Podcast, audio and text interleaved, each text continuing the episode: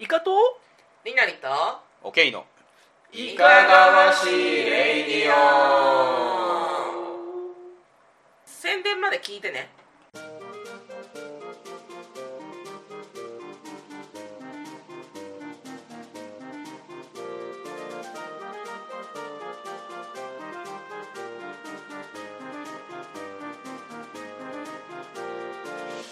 このラジオは私たちの趣味であるボードゲームのことやその他の趣味のことやマーダーミステリーのことをゆるく語っていくラジオです。増えた。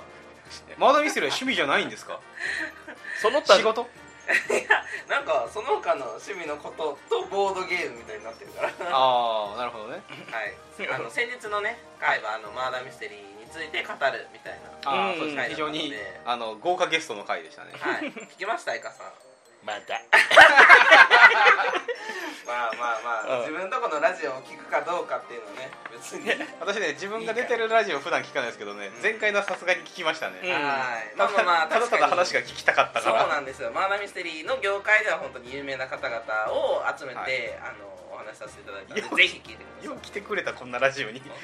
ありがとうございます。バスへ。大勢のラジオに。さすがにうちも8年やってるからはいはい。はいじゃあ自己紹介いきましょう。はいえー、ウンスンカルタをやってきたイカです。はい、えー、出張ゲームマーケットとボドゲフリマに行ってきましたりのりです。はい、うん。えー、RRR という映画を見てきた OK です。はい。はい。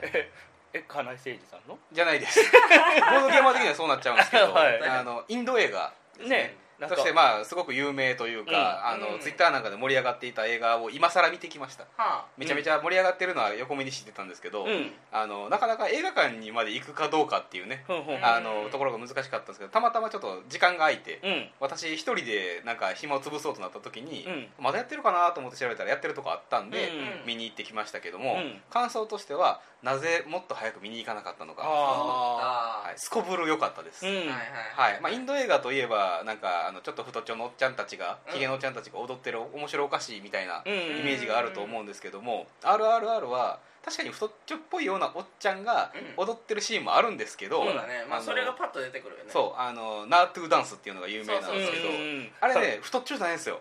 めちゃめちゃ筋肉の塊でした。あのおじさんは。えあーナートゥダンスあの右足の関節なくなってるみたいな 足の動きするやつそんなそんな動きするやつなんやけどうん。あのシーンなんかも劇中で見るとうんめちゃめちゃかっこいいんですよ実は、へ結ー局あれなんあのそのヒーローみたいな人がいてみたいなあ話。そうあれはもともとイギリス統治時代の、うん。えーインドのお話、うんうん。はい。で、まあ、いわゆる植民地的な、うんぶっちゃけインド人奴隷みたいな世界はい。でイギリスの軍たちがそこに駐留してて、うんでなんとかせられてる世界の中で、うん。えージャングルみたいなところに住んでる、うん。とある部族うん。がいてるんですけどその人たちのうちの娘が一人さらわれてしまったんですね。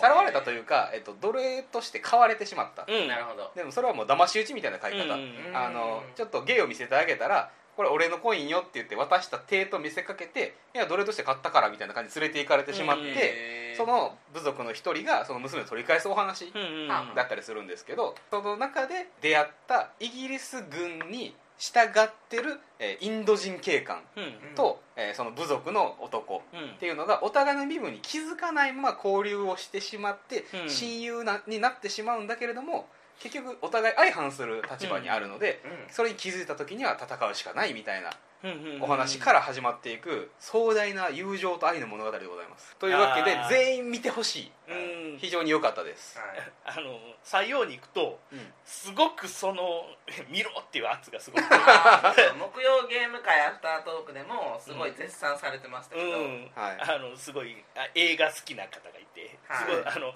見ないはおかしいみたいな感じになったからちょっと距離を置いてます。あー。まあ僕別に映画好きとかではないしその難しい映画とか全然わかんないけどエンタメとしてあのマーベルのうん「アベンジャーズ」とか好きな人は絶対好きです。あ見た方がいい、その D&D がうん、あのやっとアマプラとかで配信されるみたいかあーらそれも見たえーそれを見てからダンジョンズドラゴンズですね、うん考えます。はい。わかりました。という感じでした。はい。はい、えー私の話はですね、えっと、出張ゲームマンの話と、うん。あのまあ、ボドゲフリマの話なんですはいはいけど、はい。ちょっと出張ゲームマーケットの話だけねうん。ちらっと先に話しておこうかなと思うんですが、はい。えっと、6月3日4日、えっと、神戸ハーバーランド海へでですね、うん。えっと、出張ゲームマーケットというものがうん開催されました、うん。そんな、はい。ゲームマーケットは大阪ではもうやらないはずじゃ。そうなんですよ。一石を投じていく、うん。だからゲームマーチじゃないんですね まあ実際にはそのゲームマーケットとえっとねこの R ROU さんですね。ROU さんうん。はい。が、まあ、コラボしたイベント。はい、うん。ROU っていう企業さんが、うん。まあ、あの誘致したっていう形になるのかな、うん。えーゲームマーケットをえっ、となんていうんですかねその催事イベントとしてうん。やりましょうよってことをした感じですね,、そうですね。い。い言葉知ってるな、な感じで、えっとまあ、一般の人がすごく訪れる場所にあの、突然こうあのボードゲームを売ってるスペースが出現するうん。みたいなイベントだったんですよね。そうですね。このやってる神戸ハーバーランド海へっていうのが、はい。まあ、神戸の人しかわ分かんないかもしれないですけど、うん。まあ、イオンみたいなもんやと思ったらいいです。そうね。でっかいイボン。商業イボン。イボン。ででっかいイボン。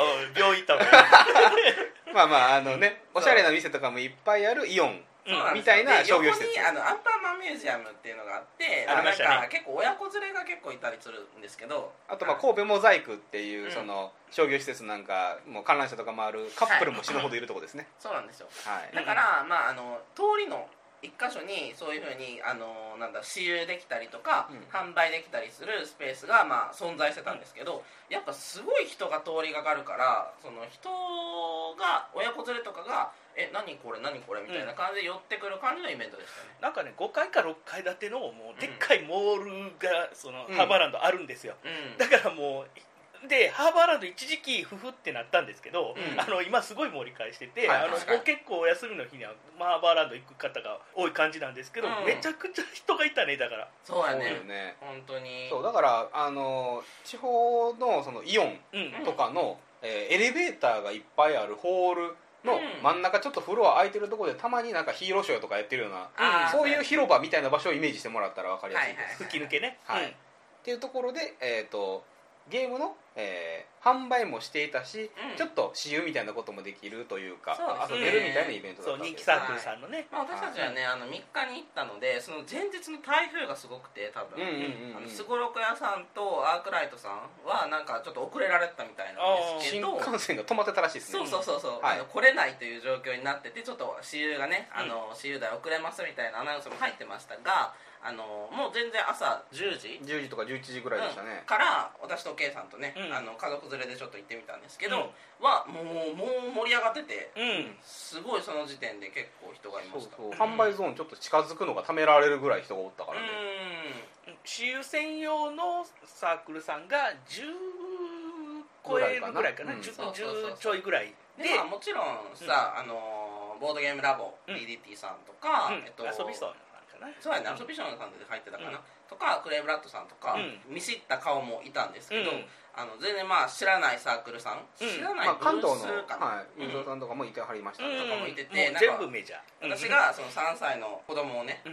連れて歩き回ってたら「ちょっと見ていきませんか?」みたいに声かけていただいて、うん。あのお化けキャッチの説明をしていただきました最高やね。申し訳ないね。そ ういやでもあのこれはこういうふうに遊ぶゲームでって言われたら「あ知ってます」って言えなくて。確かに そう。で、まあ、私有ブースと、うん。販売ブースが私有ブースと同じ規模であったんで、確かにはいはいはいうん。でぐるっともうあのすごい棚にいっぱい本当にゲームいっぱい持ってきていただいて、うん。販売していただいてほんでうちのゲームもあありました。いたましたね。あなたが多分犯人です。ありましてあー。僕が通りかかった時にそれをじーって見て後ろの説明もひたすら読み込んで携帯でいろいろ検索している人がいたんで、えー。なんかもうそれだけでも嬉しいなって思いましあー後ろから声かけるこのゲームなんですけど。たいやいや私が作者です。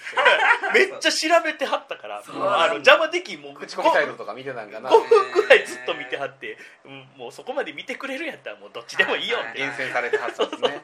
うん。まあ実際ねあの、うん。ラインナップも軽ゲーだけじゃなくて普通の最新の重ゲーとかもポコポコ置いてあったし、でテトワ、うん。テド by Daylight もちゃんとあったし、あったね。うん、そうそうそうそう。なんかすごいあのライト層向けの場所でありにもかかわらずしっかりうん。いろんな層にリーチできるような内容が置いてあったのが印象的でした。はい。なんだろうってなってる人がもうとりあえず立ち止まって、もう子供連れの方はもう確実に立ち止まってもう、うん。でもう目の前にすぐに畑さんいたから クレバラと畑さんがね。めちゃくちゃ絶妙にあのプロの何十年もやってあるプロの説明を聞いててうニコまッとしました、いことね、うん。参考になりましたね。そうはい。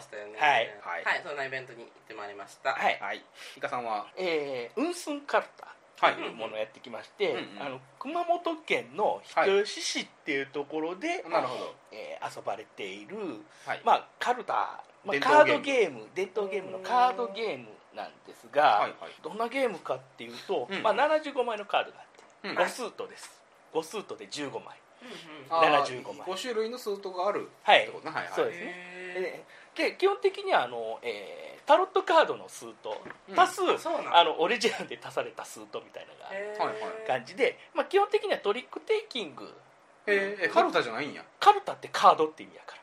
あなるほどね らまあトリックテイキングみたいな感じで、はい。その、えー全員に9枚ずつ、えー8人でやるゲームなんですよ。へえ8人であの2チームに分かれえる4対4固定なんや4対48人固定ゲームです。へえ4対4に分かれて、はいはい。それで各人9枚ずつ配って区派70人と。はい。で3枚余余ってみたいなちょっとこうやり取りがあるんですけどそのうん。9枚で9トリックで勝負をするうん。はいはいはいはい。すごいそのえ強さ弱さのあのカードが結構ややこしいんですけど、うん。まああやっていくとはどういう意味やねんなこれが強いねんなって感じでうんうんうんうん。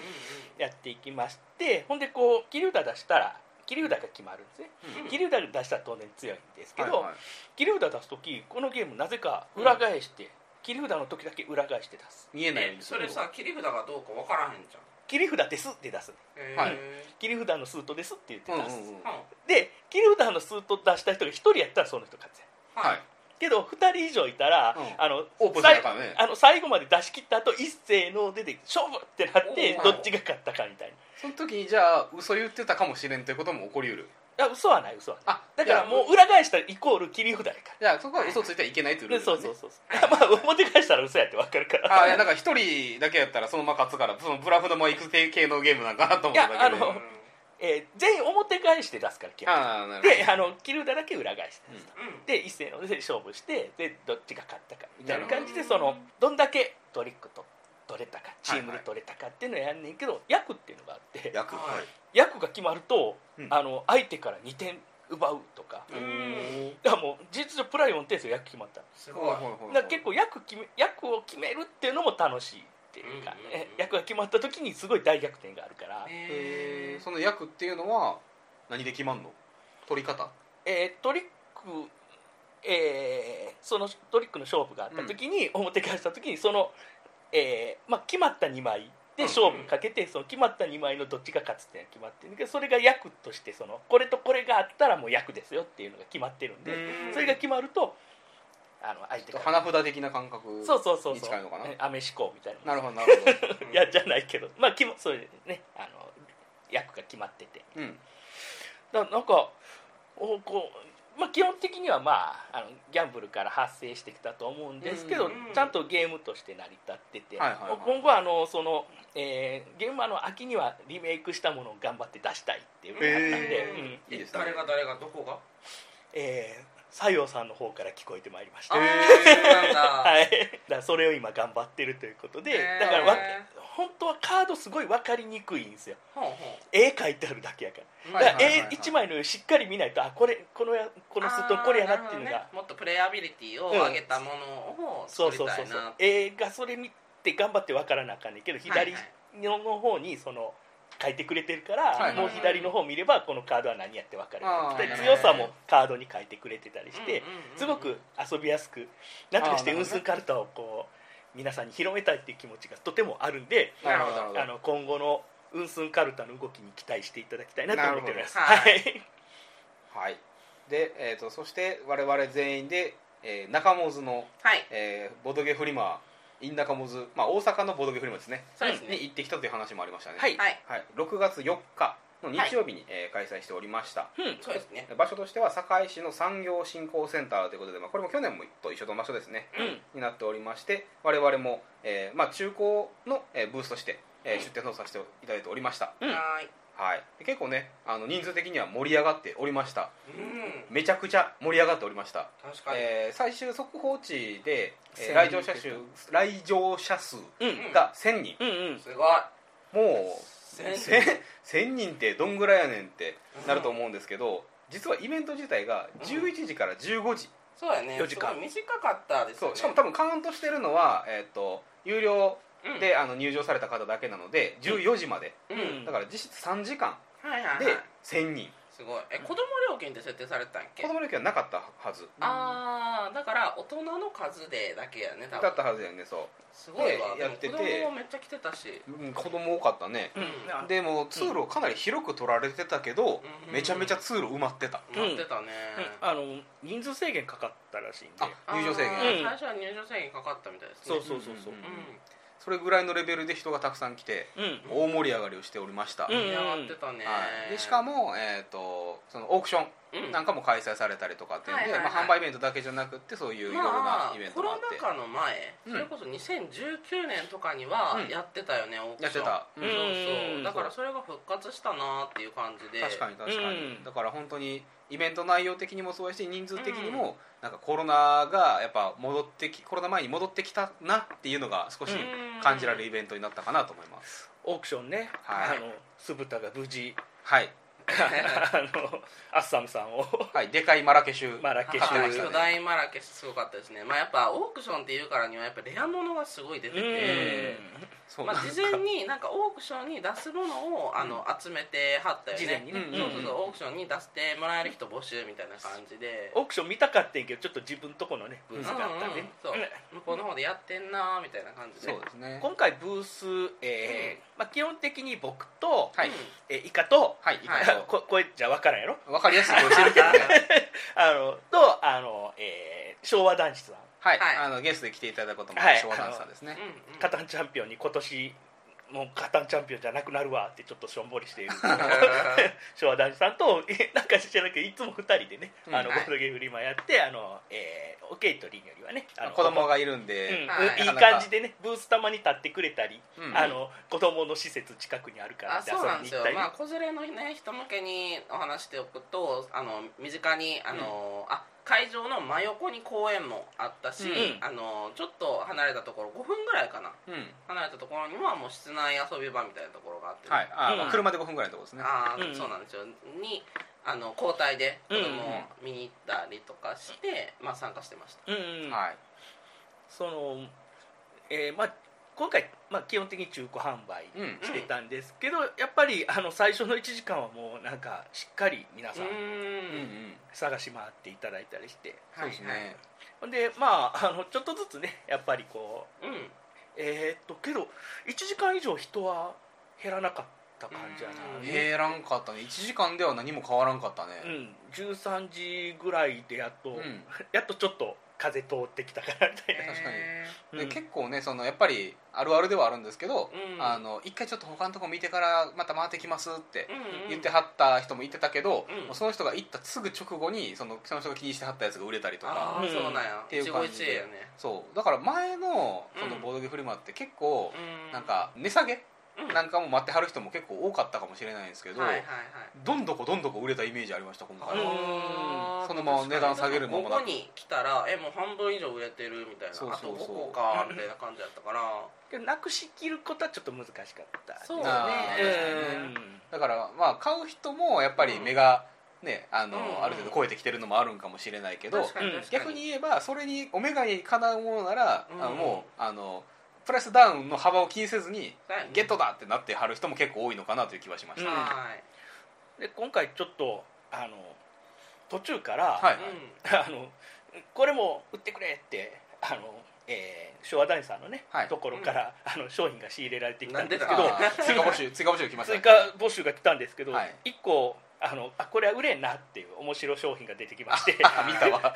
あの、えー箱見たらドミニオンかなって思ったら、うんうんあの漢字で「領土」って書いてあるんですねうん。領土って書いてました。領土って書いてあって裏にはバーコードもないしなんかメーカーのあれもないし開けたら全部こう、えーあ日本にちょっと近くない系の中国語が書いてあったりして全然うん。読めないってなってこれはねカードコースでどう見てもドミニオンだったんですね。ドミニオンなんですけどドミニオンとは一切どこにも書かれてないしルールルールもついてないし。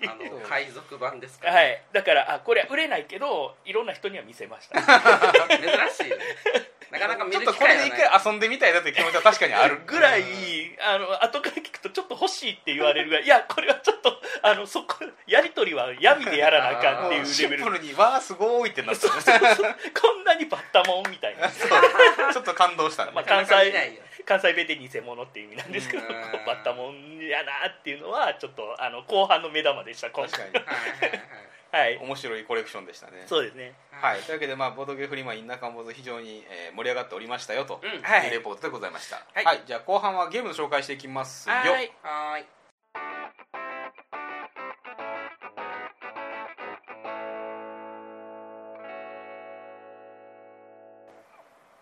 後半？です。あ後半やった。始まりました はい、後半はですねゲーム紹介のコーナーでございますが、はい。最新ゲームでございますよ。お「スリーピング・ゴッズ」でございます。やったー。すげえ。えこれって最新なんですか？最新ではないかもしれませんね。はい。あの 海外では最新じゃないですけどもなるほど。まあ、日本語版という意味では最新でございます。はい、もともとはねキックスターターのものだったんでございますが、うん。はい。えーこれを日本語版を、えーリゴレさんはい。の方で、えーパブリッシングされまして、うん。えーついに日本語版が手元に来ましたよということでございますであの Sleeping Gods 知らない方向けのお話をすると、うん。えー我々が普段あの前の以前推していたうん。えー Above and Below はい。ーであったりとかニアファうんーなんかを、えーリリースされた、えー Red Raven Games さんの、新作でございます、うんなるほど。はい、なんで今回もご多分に漏れず非常に長大なストーリーブックがついておりまして、まあ、うん。ゲームブックプラスボードゲームみたいな感じの、172ページありましやたば はい。なので、まあ、それを翻訳されたリグレさんにマジで頭が上がらんすすごい。はい、分量がすごかったみたいですが、うん。ま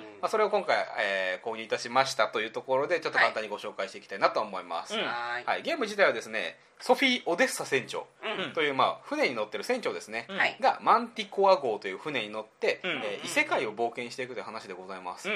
でなんでまあ異世界やねんという話なんですけど、うん。お話一応ストーリーがちゃんとありまして、はい。えーこのオデッサ船長2000、えー1929年うん。に、えー、と香港で暮らしておりました船長さんでございます、でお父さんがちょっと体調崩したからニューヨークまで迎えに来てくれんかとうん。言われたんで太平洋を渡ろうと思ったところで、大嵐に巻き込まれまして、うん。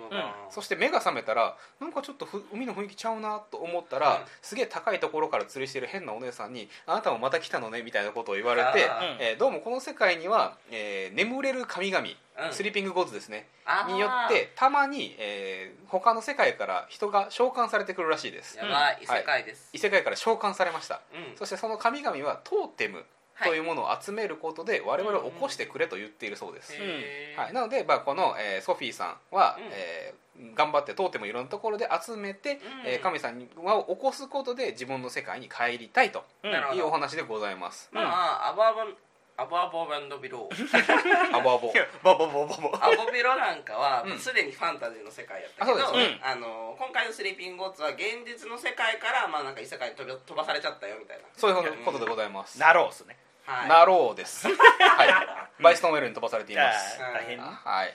で、えー、とゲームとしては、えー先ほども言った言った通り、えーうん最大の特徴がストーリーブックでございます。うんまあ、ゲームが始まったら、はいえーじゃあどこどこに冒険行きますよってうんいうふうに言うとそこに番号が書いているので、うんえーそのストーリーブックのその対応する番号をうん読み上げると、じゃああなたは、えー例えば、えーそこに転がっている骸骨から、うん。そこのなんかた宝物っぽいものを奪いますかそれとも見逃しますかみたいな、ことを聞かれますと。いつもの感じね。はい。うん。でいやまあ別に骸骨やから奪ってええやろっつって、うん。奪いに行ったら大変な目にあったりするとか、はい。っていうのがまた別のパラグラフに飛ばされて、うん。っていうそのゲームブックを楽しむ、うん。っていうふうなゲームになっております、うん。うん。はい。はい、でね細かい話をしだすとちょっとキリがないうんので、えー、と簡単にご説明していくんですけども、はい。えーターンが来ましたらば、うん。えー順番に手番プレイヤーっていうのが回っていくんですけども、うん。まず船アクションっうんていうのを実行すると。船アクションっていうのは、えーとまあ、資源を手に入ったりとかカカードが手に入ったりとかするうん。部分がまずありますと、うん。うん。でその後イベントカードを引きます、うん。はい。はい、イベントカードっていうのは大体ろくでもないことが書いてます、うん。なんそうですね。か船に変な幽霊が現れた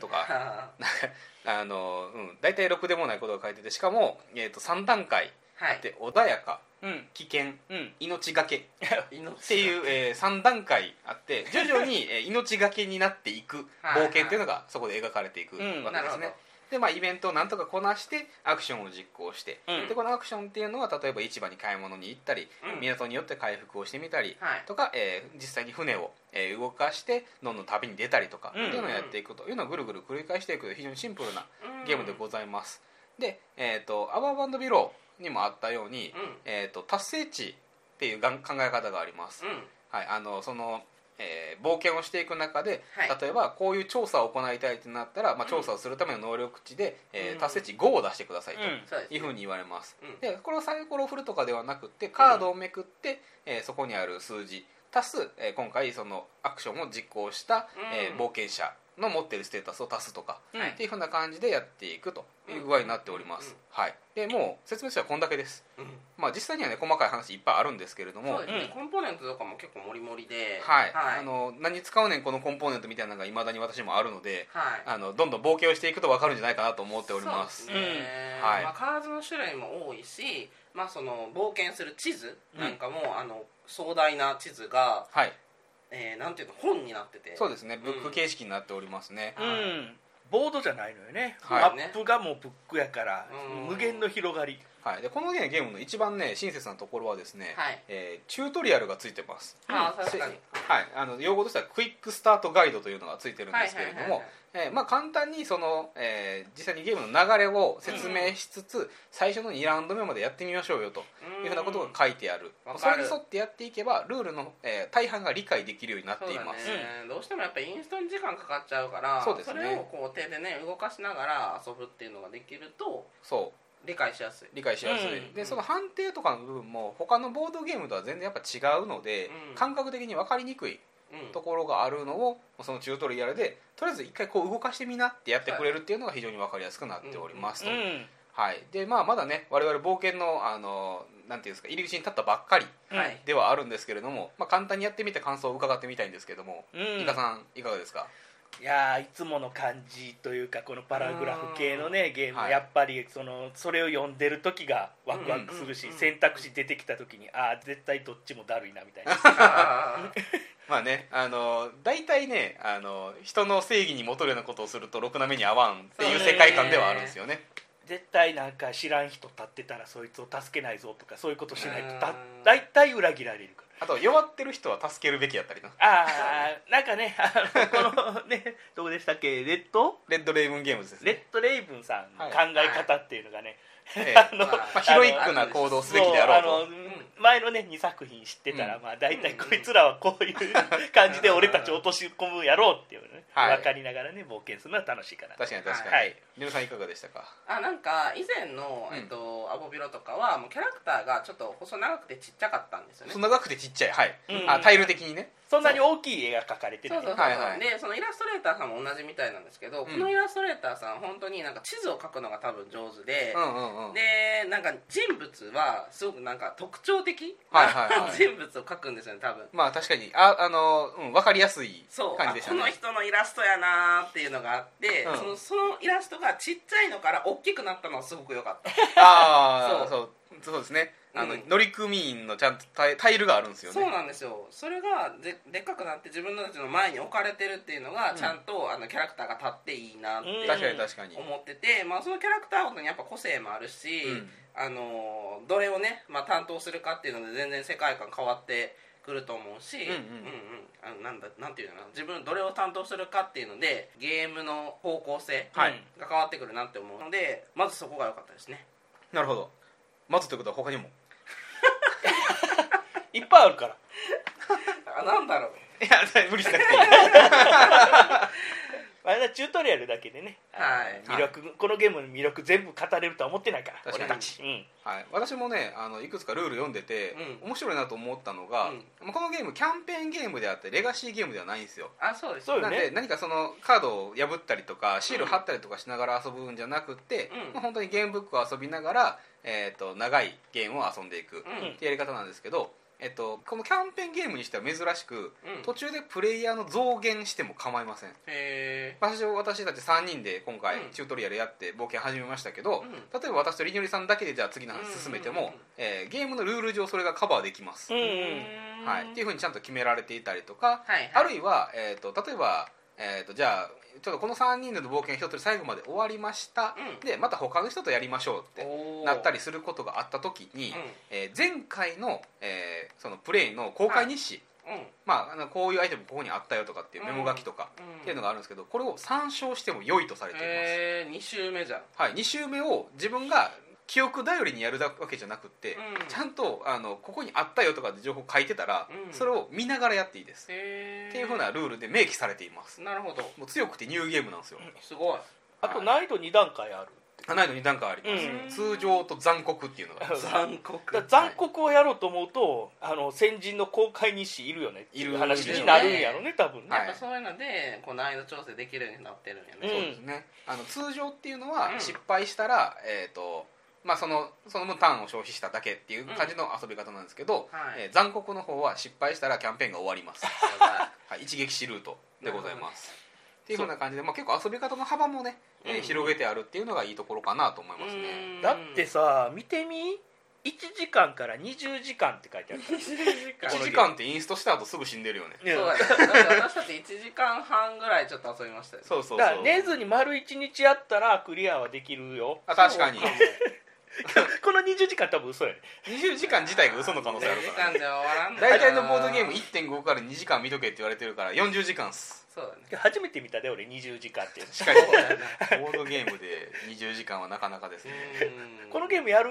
えこのゲームどれぐらいかかるんか？見るわ。1時間から20時間やって。どうかな まあ初心者向けではないよね。ゲーム。まあまあ結構メンツがね固定でやっていける人向けではあるかなと思いますね。ゲーム界では出しにくいかもしれない、はい、しかもですね今回そのキックスターターであったので、はい。最初から拡張もついてきております。そちらが拡張すると,、えー、とさらにマップが広がります。あそういうこと？拡張あんの？はい。もう最初からここにもうあの書いてるマップっていうのは実は世界の一部であって、うん。拡張を入れることでさらに別の冒険が広がるよというふうになっております、確かにな拡張マップ入れたらなんぼでもいけるもんね、いける。うんうんうんこの異世界なんは、かさ遊び応えとしては、うん。そう言うの忘れてましたけど、えっと、なんか TRPG っぽいっていうかああなるほど。そうなんかまあ判定もあるしオリジナルの判定方法があって、うん。まあ、あの世界観が決まっててでまあね自分たちで選択してっていうところはなんか TRPG っぽいし、うん。なんかあのタイムストーリーズ的はいはいはいはい。でもあるかな、確かにうん。タイムストーリーズもねあの決まってるキャラクターをそれぞれのプレイヤーが担当して。そうそうそうそうでたまにそれを入れ替えながら遊んだりしても構いませんみたいな感じになってるからね。なんかそういう雰囲気がしましたね。わかります、まあ、普通のボードゲームってどうしてもその枠内というか、あのうん。限界があるけど、うん。このゲームもうどこまでこのゲームが広がるのかっていうのが想像つかへんやん、うん。ところ本当にどれぐらいかかるのかわからないね。からそういうところがワクワクするよねそう。うん。で結構そのツイッターなんかを見てると、うん。もうソロゲームでどんどんやってますって人も見かけるんですけど、まあなかなかそれでもねやっぱ歯応えがあるようですよ、なるほど、うん。はい。実際にねあの軽く回してみた感じでも、うん。敵からの攻撃が痛い。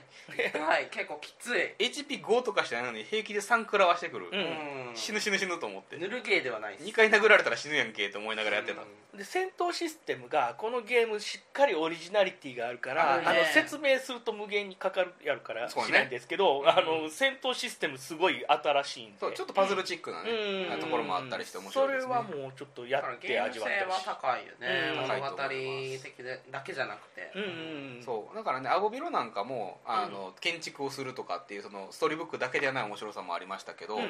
今回も、えーその戦闘であったりとか、うん。で他にも市場で手に入るカードであったりとか、はい。っていうところで、えーただのストーリーブックではない面白さっていうのが作られてるなと思います、うん。ゲーム性よりもうん。シナリオというか冒険感を楽しんでほしいみたいな感じのゲームになっってるのでそのゲームのシステムゲームで遊びたいっていう感覚の人よりかはそのなんかそういう世界観を浴びたいね。うん、そういううん。TRPG 好きとかそういう感じの人たちの方がこのゲーム向いてるかもしれないですね。確かに。そうですねはい、えっ、とスリーピングツなんですけども、えーはい。じゃあニュースする方法はあるのかっていうことなんですけど、うん。ごめんなさいちょっとね調べがついてません。うん。はい。あの一応クラウドファンディングをした時点でですね、うん。クラウドファンディング限定ではない、うん。けれども、えー一般流通があるとしても、うん。えーかなり数は抑えたものになりますと、うん。なるほど。最初から宣言されていました、うん。はい。どちらかというともう最初から欲しい人の手に渡らせる、うん。そしてまあ転売なんかももうしないさせないような意味でも、うん。えー、と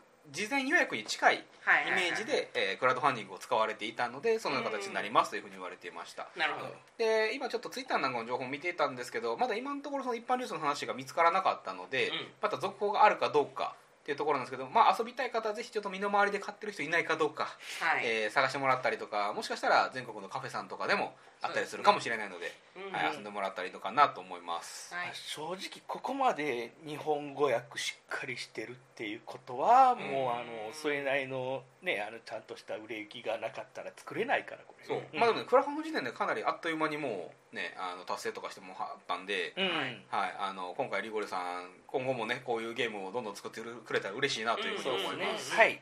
はい、というわけで、えースリーピングゴッズのご紹介でした。はい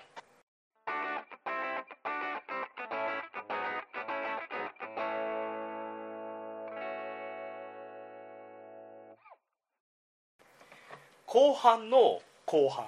エンディングです。あそうです。はい、というわけでボドータのコーナーでございます、はい。イエーイ。えー今回も「ハッシュタグイカラジ」でつぶやかれている感想を勝手にイカラジスタ認定して読み上げるコーナーでございます。はい。一つ目。えー野沢国さん「イカラジ聞いたルチアーニさんや」ということで210回の、えーダーウィン・ジャーニーの感想いただいてます、うんはい、ありがとうございます。ありがとうございます。ちゃんと耳マークもねあのうまくまマルシー・ミナッチさんのね。耳マークもついてます。はい、はい。えー金さん、えー、イカラジ第211回拝聴と、えー二流じゃダメなんですか？のネイチャーショック最高です。イカさんとナヤニさんにもお会いできて嬉しかったですと。はい。はい。ネイチャー誌を読んでいる非常に素敵な少年のお話でしたね。いやーもういまだ夢見るから。ショック受けすぎやん ネイチャーってなる。はい。はい。では続いてタコアットイカラジスタさん。はい。えーイカラジ第210回聞きましたダーウィンズ・ジャーニー結構な重ゲーみたいですが面白そうです。ごく気になりました。日本語版が出るということで結構悩み中あ購入悩み中、うん。えー購入の参考にするためにもぜひイカさんの遊んだ感想が聞きたいですと、はいということです。はい、センチメンタルジャーニーをね。なんかすごい伏せられてる。けどわざわざ伏せ字にされてますがあの、ね、ゆっくりあの昭和なお話ししたいですねお互いね。はいイカさんの遊んだ感想が聞きたいですということでしたがじゃあそまだね遊んでない？遊んでないから遊ばないといけないですね機会を設けましょう。ダーウィンズ・ジャーニー。続きまして。はい。はい、外さん、イカラジさんの現場2023春に行ってきました回も聞きました。現場とは違うけど前半の親知らずトークがめちゃ面白かった。イカラジさんのラジオはみんなでワイワイ楽しそうに笑ってるのが聞いてて好きです。ということで、ありありがとうございます。はい。それを目指してます。ワイワイワイワイするぐらいしかこう楽しませるところがないんじゃ。みんな親知らずの話したってしゃあなかったええ やっぱりみんなねそれぞれにやっぱ親知らずトークがあるんでねすごいよね、うん。はい。えー、きつねうどんチャーハン定食さんです。いからじ現場お疲れ様でした。イカさんにすごい久々にお会いできて嬉しかったです、えー、開口機と姉ちゃんのくだりは外で吹き出しました。や自動的にね開口しちゃうんでね。今回ねパワーワードが多かった回なんでねこれね。はいあの、えー、あたたたかわさせていただきました。ありがとうございます。はい、えー、うさぎマンさん、えー、ボドゲ界のスーパースターイカさんにお便りコーナーで読み上げてもらえるなんて思っていませんでした。ありがとうございます。いつもラジオ楽しみに聞いております。イカさんをはじめりのりさんおけいさんもお体と、えー、親知らずに気をつけていければと思います、うん。はい。スーパースターではないしうさげマンさんの方がよっぽどカタンのスあのスターなんでね。はい。素晴らしいですはいありがとうございます。はい。はい、えー、野田国さん、風呂掃除しながら聞いた耳マーク、現場楽しかったなうんーえーとのことです。うんはい。ありがとうございます。ミニマークいいよなやっぱな。ねゲームは楽しかったですね。はいえー、のそもさんありがとうございます、えー移動中に拝聴イカさんがそばにいないゲームマーケット久しぶりすぎて不安でしたが意外と近くにこのワークブースがありつい隙を見つけてはちょいちょい遊びに行ってしまいました。ノスモストランプをバリバリ売ってくれて感謝です。おっさん水産の今後も楽しみとうん。はい。言っていただいております、えーあのノスモスさんがね本当あのさわさわしててしょっちゅうさわさわうんなんか動きがまとまりがない。なるほど。私どうしたらいいんだろう。まあ、そわそわゲムマーは確かにねこう知り合いに話しかけるとちょっと安心感あります確かに。で今回本当は見えるところでお互いいたんで、うんうん。あ思ったより近いところにいたっていうのがね、うんあの楽しかったです。そうはい。なんかちょっとねあの寂しさを感じたら知り合いのところに行きたくなるとすごくわかりますね。わかりますはい続きましてゲナさん、はい。えーいやイカラジ親知らず会拝聴。親知らず会。もうそれしか印象ないから。ニエルさん寝る時の乾燥対策にマスクは役立ってますよ。えー。親知らずですか。2本抜いたのであと3本しか残ってない。L 字に曲がってたから抜くのに1時間かかってしまい手術中は大口開けて寝てました、えーおけいさんにはロードブリティッシュとだけ言っておこうと。ちょっと待って親知らず2本抜いたのに3本残ってるっておかしくない？5本あるの？あもないでしょ。あゲナさん多分あのサメ サメみたいな感じで順調に生えてくるタイプかも。おかしい分からんよね。わからん。あ親知らずってさその一番奥のなんかたいお顎が退化したことでどんどんこうの話やからそこプラスもう一本おるってこと。怖うーんこれはあのやめとこうこれ以上えー はい。えーロードブリティッシ分からん。ュあはいわかりません。あありがとうございります。がとうございますはい、えー、まゆかさん、いからじ211回拝聴とんかつザウルスのアニマルビンゴも可愛いですよね。とんかつザウルスの絵本欲しい。ボドゲ関係ないですけど、親知らずの話めっちゃ笑いました。万能開口期は一瞬で想像つきますね。ということで感想いただきました。ありがとうございあります。がとうございます。すごいよな。もう親知らずすごいな。まゆかさんとね、やっぱ感覚がすごい似てるというか、うん。あそうね。とんかつザウルスはなんかストーリーがあるからこの絵本にしてほしいなとか、はいはいはいもうアニマルビンゴねコンポーネント可愛いから欲しいよなとかすごいあのあ合ってるなと思います。ー似たようなチョイス。はい、ありがとうございます。えーはい、えー、第3、えー、おおイカラジのゲストってだけでも珍しいのに今回めちゃくちゃ多いメンバーも楽しそうで聞くの楽しみっていうのがあの212回のねあの、はい。マダミスの話ですね。はい。ありがとうございあります。がとうございますえー続きましてえーキララレモンさん。かっこラ行が多い。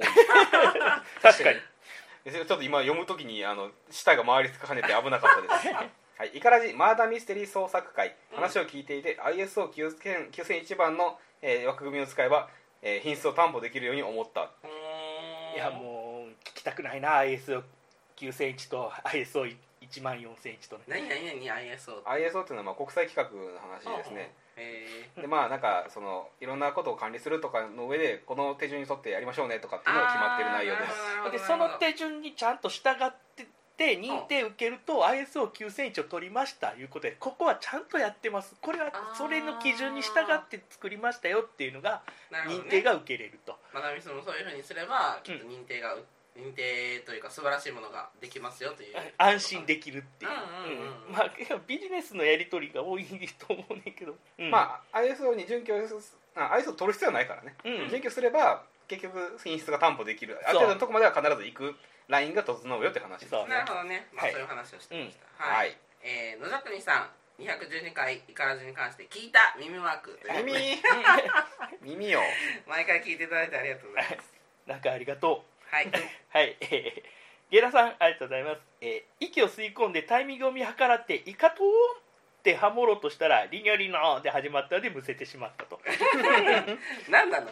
リニャリヌー いやあの誰かのリニョリの真似を誰かがしてて誰かの誰かの真似の真似をしてます。なるほどね。多分酢豚かどっかあたりのね。いつもそうやっていじられます。オリジナルがどんどんなくなっていくやつや。そう。そうなんですよね、あの久しぶりにまあまああのゲストもねあの喋らずに私だけで始めたんで、うん確かに。そんな感じでしたが。そういう回もみんな求めてるということですね。はいはい、はい、やっていきましょう。はい。はい、ではこのような形でですね「ハッシュタグイカラジ」ひらがなイカカタカナラジで添えていただきますとイカラジスタとして勝手に認定しまして読み上げさせていただきますのでどんどん、えーご投稿お待ちしております。はい。はーい。というわけで宣伝します。はい、宣伝いきましょはい、今回の目的がね、はい。あのー九州ボードゲームカーニバルを宣伝したいという目的でうん、収録しております。う下心、うん。はい。関わってたいからね。と、うん。2023年6月17日18日うん。ですね、はい。えっと17日の方は11時半から18日の方は10時からうん。ということで、えっと、開催があるんですけれども、えっと、第1回九州ボードゲームカーニバルです、うん。はい、初回のイベントですね。福岡県。はい。えー、原鶴温泉大花対原戦鶴温泉対戦閣という、えーところでやってまして、うん。えー全国から約30の販売ブースが大集合というイベントです、うん。はい。そこに、えーどう我々は絡んでいくんですか？あーそこにですね、えっと、イカさんとりのりは、えー行きます。うん。はい。何しに行くんですか？ブースを出してます。はい。出店側ですね。はい、うん。えーまああのー会場のねなんだカタログ PDF なんかもツイッターに載ってるんですけれども、えっとイカさんはどこにいますか？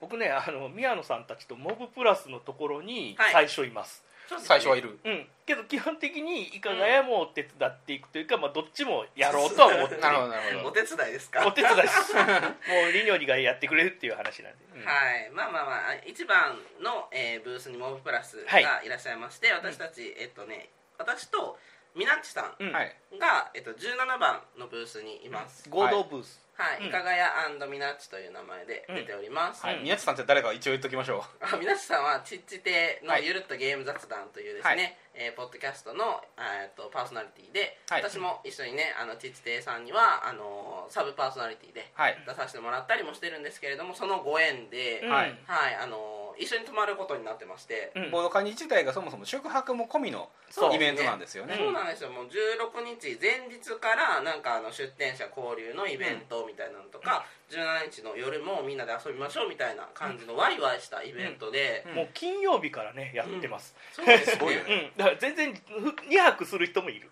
はい、そうなんですよ。だから温泉とかうん。なんかご飯とかがね、うんうん。すごい楽しみです。そう何もなくて普通に泊まるのが楽しいぐらいのレベル、うんうんうんさそれにさらにイベントが入ってくる。もうそうなんですよ。全部楽しい。すごい。もう時間が足りない。うえちなみにリエルさんは何を出店するんですか？あ私はですね、まあ、いかがやの名義で出てるので、はい。えっと新作の発見ことわざ品評会とですね、はいえっと、ゲームポエム集「家族」というものを作りました。はい。いいタイトルやな。ポエム。いいでしょう。ん。はい、ゲームポエムというものはですね、まあ、先日もちょっとあのゲームマーケットの回でうん。説明しましたけど、うん。えっとちっち亭のみどりさん、うん。はい、が、まあ、出してまして一番最初にっていうかな。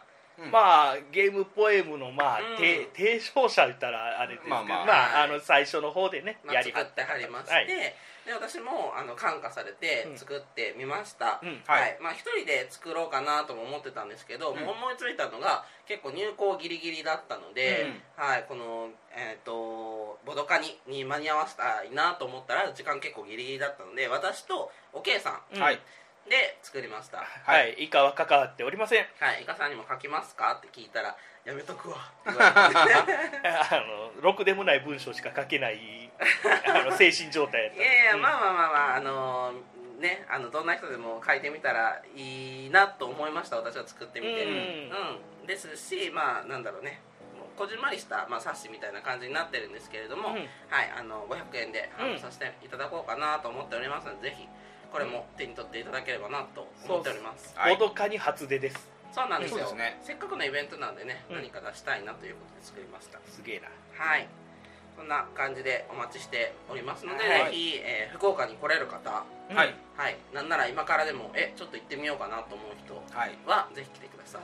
うん。結構ね九州の方々とうん。なんかネットで若干関わりがあったりとか、うん。そういう感じがあるんでお会いできる方結構うん。確かに。あのちょっと楽しみにしてますんで、はい。あの邪険にしないでくださいね。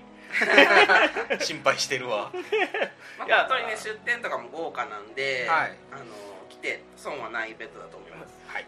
一応あの、えーおばあちゃんが福岡のへ田舎飯塚なんで一応福岡県はルーツある。ルーツが入ってる。ゴリゴリに福岡の地入ってるっぽい。それ初耳やわ。うん。そう。さん九州男児じゃん。そう。だからもうね笑うとこちゃうで。だから全然似合わない。おばあちゃんが全然よかとうよかとうとか言って、へー。全然福岡弁喋ってて、うん、もう付き合い10年とかになるけど初めて聞いたな。んからみなっちさんの話が福岡弁やから、うん。すごくこうなんか味がある？うんなるほどなるほど。あ分かる分かるみたいな、へー。な何喋ってるか分かるぜみたいな。い それはわかるよや けどそこまでじゃなかった。本当子供の頃しかうん。あの田舎行ったことなかったから、なるほどね。